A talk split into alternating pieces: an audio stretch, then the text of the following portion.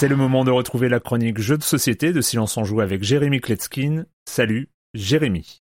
Salut Erwan, je ne sais pas si j'ai besoin de t'expliquer à toi qu'il y a des modes et qu'il y a aussi beaucoup de porosité entre ce qui se passe dans le jeu vidéo et dans le jeu de plateau. Si je te cite quelques jeux que vous avez chroniqués il y a pas longtemps, comme Alba, Nuts, euh, Pokémon Snap, Paparazzi, alors tu sais qu'en ce moment prendre des photos d'animaux, bah c'est un truc qui fonctionne. Et évidemment, conscient de ce filon, les éditeurs de jeux de plateau se ruent aussi sur ce concept. Enfin, se ruer, je ne sais pas. En tout cas, cette semaine, je vais vous parler d'un jeu qui s'appelle Loco Momo, où il faut réunir des animaux pour prendre une belle photo. Le principe, c'est d'abord un plateau au de la table qui représente quatre espaces dans la forêt. Sur chacun de ces quatre espaces, on va placer quatre tuiles animaux piochées dans un sac. Les joueurs ont aussi chacun devant eux une grille individuelle de 5 par 5. Il y a cinq types d'animaux, les lapins, les léopards, les aigles, les ours et les canards. Chacun de ces animaux se retrouve illustré sur un fond d'une des trois couleurs disponibles, donc du bleu, du vert ou du marron. Chaque joueur à son tour va déplacer un animal d'un espace à l'autre et puis dans l'espace de destination prendre tous les animaux de la même couleur pour les placer ensuite dans sa grille. Et là vous me dites, Azul